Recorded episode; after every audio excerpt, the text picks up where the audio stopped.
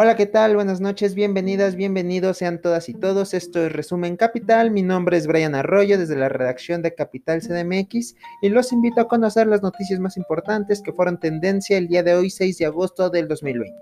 Vámonos rápidamente con las cifras, con la actualización diaria del COVID-19 que ofrece la Secretaría de Salud de México. Escuchemos. Reporta este 6 de agosto de 2020 que en México hay 462.690 casos confirmados acumulados de COVID-19, 30.010 casos activos y 87.973 casos sospechosos. 50.517 personas han fallecido y el 66.7% de los casos se han recuperado. Muy bien, ahí está la cifra diaria, la actualización. Y vámonos con declaraciones con respecto al COVID-19 y en, en, especial con las declaraciones del gobernador de Tamaulipas, Francisco García Cabeza de Vaca. Recordemos que Tamaulipas no se adhirió al INSABI. Asimismo, señaló el gobernador de Tamaulipas que no se imagina qué hubiera pasado si se hubiese entregado todo el sistema de salud a la federación y según su consideración, el no hacerlo permitió que Tamaulipas construyera ocho hospitales que se están utilizando y, y, les está permitiendo amortiguar los estragos. Recordemos que no se ha sobregirado la capacidad hospitalaria en México, por ahí está en el 43% de la ocupación de camas de hospitalización general en México. Hay un reporte diario de cada estado. Esta no es la situación. Eh, el sistema de salud está empleado en sus máximas de sus capacidades, sí, pero no, no es el problema, por ahí lo señaló algún día de las, de las conferencias vespertinas Hugo López Gatel, dijo, probablemente hay muertos, sí, claro, en esta epidemia por las comorbilidades, ahorita nos vamos con ese tema, hay muertos, claro, pero es en sí por la insuficiencia de años y años y años de un abandono al sistema de salud y aún así las muertes no han sido porque no tengo lugar, porque no tengo lugar en el hospital, porque se ha desbordado la capacidad hospitalaria, así que aguas, gobernador, señor gobernador, por ahí no va el asunto. Eh, señaló que se reunirá el próximo 19 de agosto la CONAGO en San Luis Potosí para, entre otras cosas, analizar qué acciones se pueden llevar a cabo y cuáles no, porque a parecer del, gobernador eh, López Gatel no puede seguir engañando al pueblo de México.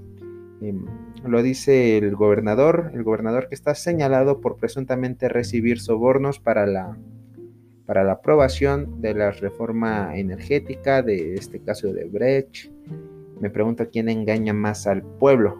Eh, Hugo López Gatel, que a diario se presenta, que es responsable de las decisiones, que intenta que todos tomen parte de las responsabilidades y decisiones en, las autoridades sanitarias, claro, o el gobernador, que siendo el legislador, eh, no optó por ir a lo que más conviene al pueblo de México, sino a lo que más convenía a sus bolsillos y a un sistema corrupto corrupto, no hay palabras de más. Y al respecto, Olga Sánchez Cordero, quien es la titular de la Secretaría de Gobernación, dijo que no habrá rompimiento entre federación y los estados y los gobiernos estatales. Señaló que bien, sí, aceptó que hay fricciones y diferencias entre la federación y las entidades, sin embargo no habrá un rompimiento entre ambas. Y prueba de ello, dijo, son las mesas técnicas para modificar la metodología del semáforo epidemiológico ante la Conferencia Nacional de Gobernadores, la CONAGO, pidió a los mandatarios estatales unidad ante la nueva normalidad derivada de la emergencia sanitaria. Olga Sánchez Cordero afirmó que existen fricciones naturales, pero el diálogo y la unión son esenciales para salvaguardar la vida y la seguridad de toda la población. Se propone entonces que el semáforo epidemiológico sea estatal, por supuesto, em, pues es una iniciativa ya, ya encaminada los gobiernos pueden decidir, por ahí pasó con el gobierno de la Ciudad de México, decidir en qué color permanece para, para, seguir con acciones o no seguir con estas acciones. El gobierno federal pidió solamente que se hagan responsables las autoridades sanitarias estatales de las decisiones que tomen, que se tomen desde su capacidad. Y hoy en la conferencia vespertina del doctor Hugo López Gatel para el reporte técnico, y lo visitaron tres médicas, tres doctoras desde la Organización Panamericana de la Salud, desde el IMSS, para hablar de nutrición un poco, para hablar de la nutrición en niños. Y es que es tendencia, ha sido tendencia, es de lo que habla México tras la aprobación de Oaxaca de la prohibición de la venta de productos chatarra a menores de edad de forma directa. Entonces es un tema interesante, se tornó un tema interesante de interés público. Hoy visitaron al doctor Hugo López Gatel este, estas doctoras para hablar un poco de, del tema de nutrición, de la lactancia, de, la desnutrición sobre todo, de la capacidad em, de las familias para, poder llevar a cabo una, una, dieta saludable. Por ahí la Organización Panamericana de la Salud reconoció el proyecto que lleva el gobierno de México para lograr una alimentación local, Em, enfocada en las verduras, en las frutas, en las, en las legumbres de, pequeños y medianos productores para que se consuma fresco, la llegada de agua potable, por supuesto, la atención a los niños durante los primeros mil, mil días de, nacimiento. Un tema interesante se trató hoy en la, en la conferencia de Hugo López Gatel sobre, sobre la salud nutricional, sobre todo. Y es que la obesidad infantil en el mundo va en ascenso entre los factores que lo detonan según la Organización Mundial de la Salud. Y, el aumento se debe a los cambios sociales gracias a una mala dieta clara y a la poca actividad física. Pero no todo es culpa del menor, sino también del desarrollo social, económico y de las políticas de su hogar.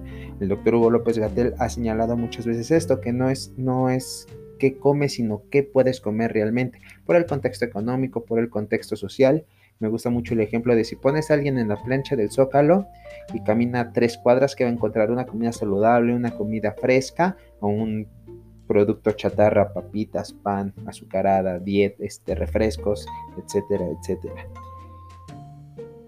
Continuamos con más noticias, pero vamos a la Ciudad de México, pues la jefa de gobierno Claudia Sheinbaum reconoció que sí existe una alta morbilidad y mortalidad entre policías por el COVID-19.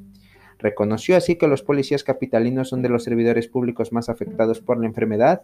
Claudia Sheinbaum aceptó también que esta circunstancia se debe a que los uniformados estuvieron de forma permanente en las calles para mantener la seguridad. Explicó por otra parte que la causa del alto número de fallecimientos entre los uniformados se entiende debido a que muchos de los policías que murieron por coronavirus eh, aparentemente no tenían ninguna comorbilidad, pero resultó que sí presentaban padecimientos como diabetes y no lo sabían es una parte importante. También destacar esto en el sistema de salud, en la prevención y la atención y el tratamiento, sobre todo, prevención, atención y tratamiento. Eh, hoy por ahí se mencionó en la conferencia de Espertino López Gatel estas tres mm, grandes, grandes empleos médicos de atención, prevención y tratamiento. Seguimos con más de la Ciudad de México y seguimos con declaraciones de la jefa de gobierno, pues Claudia Sheinbaum desacreditó los resultados de una encuesta que califica que los ciudadanos la tienen a, la baja, que su aprobación está a la baja por su labor frente, frente a la administración pública, frente a la administración capitalina. Rechazó también hacer una autocrítica sobre lo que ha fallado al interior del gobierno de la ciudad y que por ello sería necesario ajustar. Señaló que ya habrá tiempo para hablar de eso. Eso lo dijo la jefa de gobierno pues, pues las, encuestas muchas veces son cooptadas, son partidarias, no son nada imparciales. Mm, sí, no hay que hacer mucho caso de ellas. Y al finalmente lo que habla son votos, ya se vienen las intermedias federales, donde se,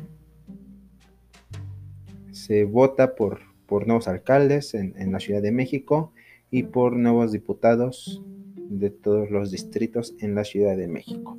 Y hablando del Congreso, la oposición capitalina no logró impugnar la llamada ley Sheinbaum, o así la denominan ellos, que es la ley que permite a la jefa de gobierno, al jefe de gobierno en turno, hacerse de recursos públicos ante emergencias para, para, abordar estas emergencias, para atajar estas emergencias. El pasado lunes 3 de agosto venció el plazo legal para interponer la acción de inconstitucionalidad contra esta ley. Sin embargo, la oposición en el Congreso no logró articularse a fin de presentar este recurso contra una reforma a la ley de austeridad que, como ya se los dije, le otorga a la jefa de gobierno facultades para disponer del presupuesto de la urbe en caso de desastres naturales o emergencias sanitarias sin pedir la opinión de los diputados y de las diputadas. Y seguimos con más de la Ciudad de México, pues el gobierno capitalino amplía la matrícula de el bachillerato y universidades de IEMS y del Instituto Rosario Castellanos. Es una excelente noticia, se abren un poco más los espacios para que los jóvenes de la ciudad puedan acceder a una educación media superior y superior.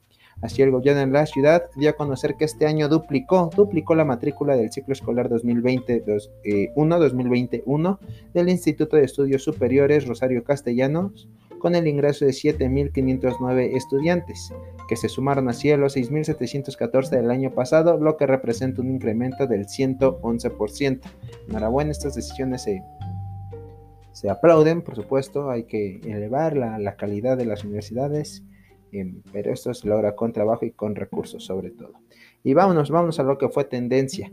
Pues desde el día de ayer anda circulando un audio de Víctor Manuel Toledo, titular aún de la Semarnat, y reveló en este audio las supuestas luchas de poder en el gabinete de la Cuarta Transformación. Víctor Toledo Mansur, quien es titular del Medio Ambiente y Recursos Naturales, Estalló, estalló contra el gobierno del presidente López Obrador y se quejó de que no esté una cuarta T que no tiene objetivos claros y que Andrés Manuel López Obrador es quien toma las últimas decisiones. Se filtró este audio que, que se grabó cuando estaba en reunión privada con sus colaboradores. Entre sus declaraciones, entre sus dichos en este audio está que no existe una cuarta T como tal, que están dispersos, que el gobierno está lleno de contradicciones y se empresa en luchas por el poder de Morena, por ejemplo, y, del gabinete. Señaló por ahí que se está haciendo un esfuerzo desde la Semarnat, pero no, no tienen al gobierno ejecutivo como tal del lado de la Semarnat. Además, dijo que hay contradicciones muy fuertes y se ve difícil, por lo que no se debe idealizar la cuarta T. Dijo también que no está para nada la visión de él y de sus covoladores de acuerdo con el resto del gabinete y tampoco en la cabeza del presidente. Precisó que los principales conflictos se han dado entre la dependencia que él dirige y la Secretaría de Agricultura y Desarrollo Rural, encabezada por Víctor Villalobos. Recordemos que exigió la Semarnat una disculpa pública desde la SADER, desde la Secretaría de Agricultura y Desarrollo Rural, porque se puso el nombre del titular de, la Semarnat en un estudio que busca los agronegocios, eh, también fue uno de los señalamientos. Además agregó que el jefe de la oficina de presidencia, Alfonso Roma, ha adquirido poder dentro del gobierno. Además, eh, también por ahí trató el tema de la cervecera que se, que se prohibió en Baja California. También aseguró tener diferencias con Rocío Nadle, quien es titular de Energía. Bueno, mucho, mucho, mucho. Les comentaba que el tema de entre Toledo y la SADER es por un anteproyecto de decreto presidencial para hacer estudios sobre el gilfosato, que es un plaguicida catalogado por la Organización Mundial de la Salud como probable cancerígeno. Eh, se envió esto a la Comisión Nacional de Mejora Regulatoria y Villalobos, por su parte, dijo que no tenía que pedir una disculpa, uno, porque no le ha llegado una, una petición formal y dos, porque se trata de un decreto presidencial, que fue el presidente el que decidió poner el nombre de Víctor Manuel Toledo. Por su parte, el presidente Andrés Manuel... Vamos a escuchar, vamos a escuchar un poquito del audio, por aquí lo tenemos, me parece. Vamos a escucharlo. A ver si ya lo encontramos, lo escuchamos rápidamente y seguimos para escuchar al presidente Andrés Manuel López Obrador. Sí, por aquí lo tenemos, vámonos. Efectivamente, la 4T como tal, como un conjunto claro y acabado de objetivos no existe, no existe. Por el contrario, eh, este gobierno de la 4T está lleno de contradicciones, y eh, estos se, expresan concretamente en eh, luchas de poder al interior del gabinete, que yo lo he notado en varias líneas. Les pongo varios ejemplos. Eh, la Secretaría de Desarrollo Rural, la SADER, encabezada por Víctor Villalobos, está dirigida fundamentalmente a los agronegocios, está en contra de la agroecología, eh, eh, digamos, toda la visión que ha imperado aquí en el mundo con las grandes eh, corporaciones, etcétera, etcétera. Dos ejemplos concretos es que Alfonso Romo, que ha adquirido una enorme centralidad y poder dentro del gobierno dado por el presidente, es el operador principal para ahí está un poquito lo que dijo eh, Toledo, Víctor Manuel Toledo, y ahora vamos a escuchar lo que dijo el presidente Andrés Manuel López Obrador al respecto de, de, esta, de estas declaraciones. Dijo que es normal que existan eh, diferencias dentro del gabinete. Vamos a escuchar. Pues dijo que es normal en un proceso de transformación y que Víctor Manuel Toledo no ha presentado su renuncia.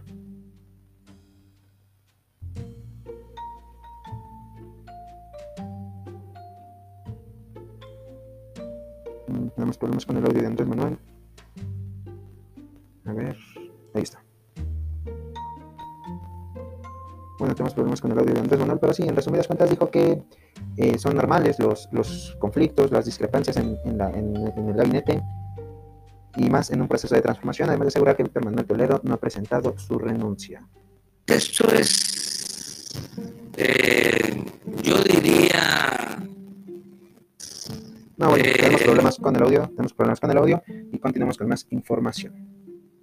Hoy amanecimos con la noticia de que las instalaciones de la cementera de la cooperativa La Cruz Azul había sido mm, tomada por la fuerza pública, mm, ya que este sector disidente eh, eh, tuvo un fallo a su favor, por lo que se hizo de las instalaciones en esta plaza comercial de Gran Sur, al sur de Insurgentes, de la Avenida Insurgentes. Así, la madrugada de este jueves, las oficinas de la cooperativa fueron aseguradas.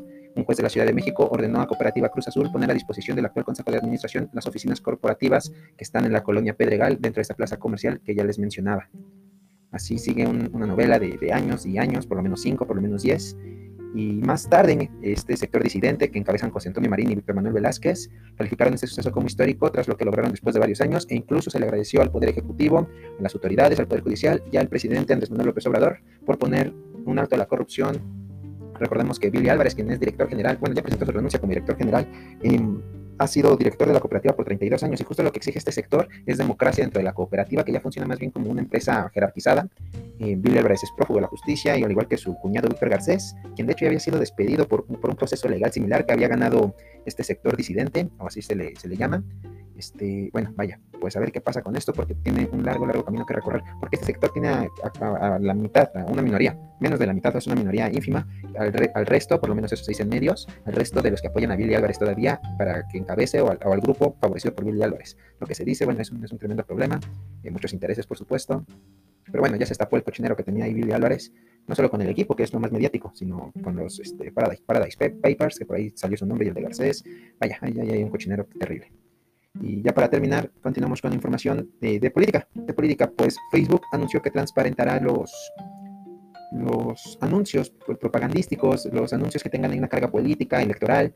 Eh, quien los haga se tiene que autorizar, se tiene que verificar ante la, ante la empresa, ante Facebook. En Facebook le cederá así el permiso, pero este, esta publicación tendría que ir acompañada de otros datos como el costo de la operación, para, Facebook no hay un límite de pago, pero sí para las leyes electorales de cada país eh, hay límites de pagos, hay vedas electorales en procesos eh, de votación.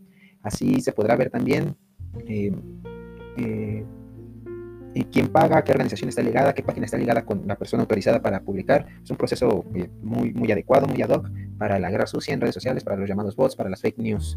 De igual forma, se tendrá que identificar entonces públicamente al responsable del anuncio y habrá otro filtro, ya que las plataformas verificarán y señalarán si los anuncios fueron emitidos por usuarios autorizados. De no cumplir con esto, la publicación se eliminará. AMLO aplaudió la decisión y dijo que Twitter debería hacer lo mismo. La empresa Twitter le respondió casi de inmediato, el día de hoy también le respondió, dijo que se eliminaron los anuncios políticos desde el 2019, algo así le respondió.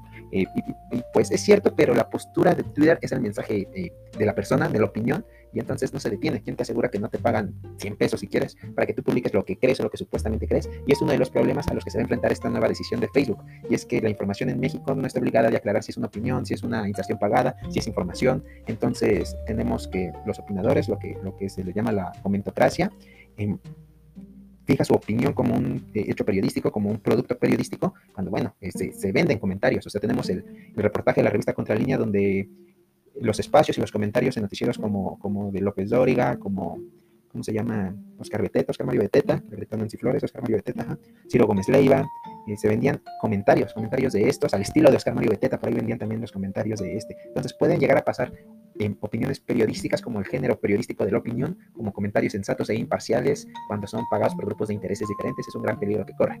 Pero bueno, eso sería todo por mi parte. Mi nombre es Brian Arroyo, esto fue Resumen Capital. Nos escuchamos una vez más el día de mañana. Nuestras redes sociales, arroba capitalmx-bajo en Twitter, Facebook e Instagram, Capital CDMX y claro, nuestro sitio de internet de noticias, capital-cdmx.org. Buenas noches y muchas gracias.